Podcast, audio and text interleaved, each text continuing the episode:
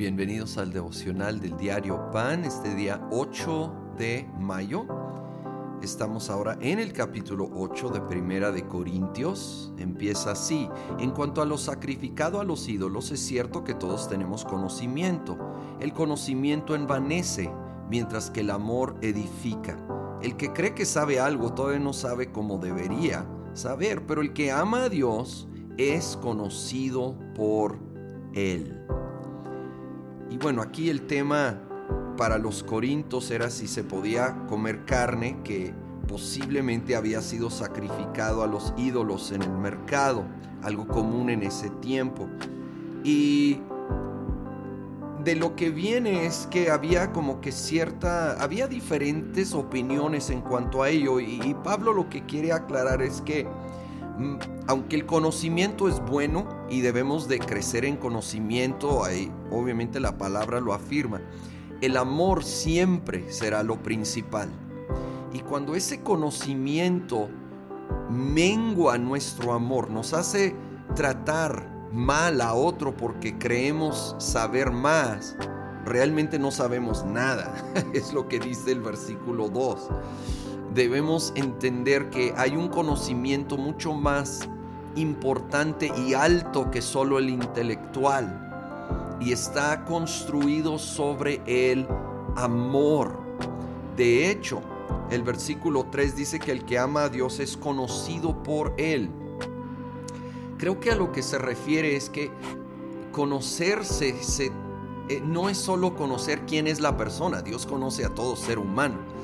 Es, es intimidad, es comunión, conocer de cerca es para aquellos que aman más que para los que saben mucho. De nuevo, es bueno crecer en conocimiento, debemos estudiar. Es una virtud, pero tiene que estar sobre el fundamento de amar. Y en el momento que se desconecta del amor, se va a volver algo de orgullo y de juicio y ya está desconectado del verdadero conocimiento que viene de parte de Dios y que produce fruto en Dios. Entonces que asegurémonos que estamos creciendo sobre todo en amor y que amor sea lo que impulsa nuestras decisiones de cómo manejamos cosas que tal vez en nuestro caso no va a ser si se puede comer carne sacrificada a ídolos, pero a otras áreas grises. Y eso me lleva al comentario del versículo 9.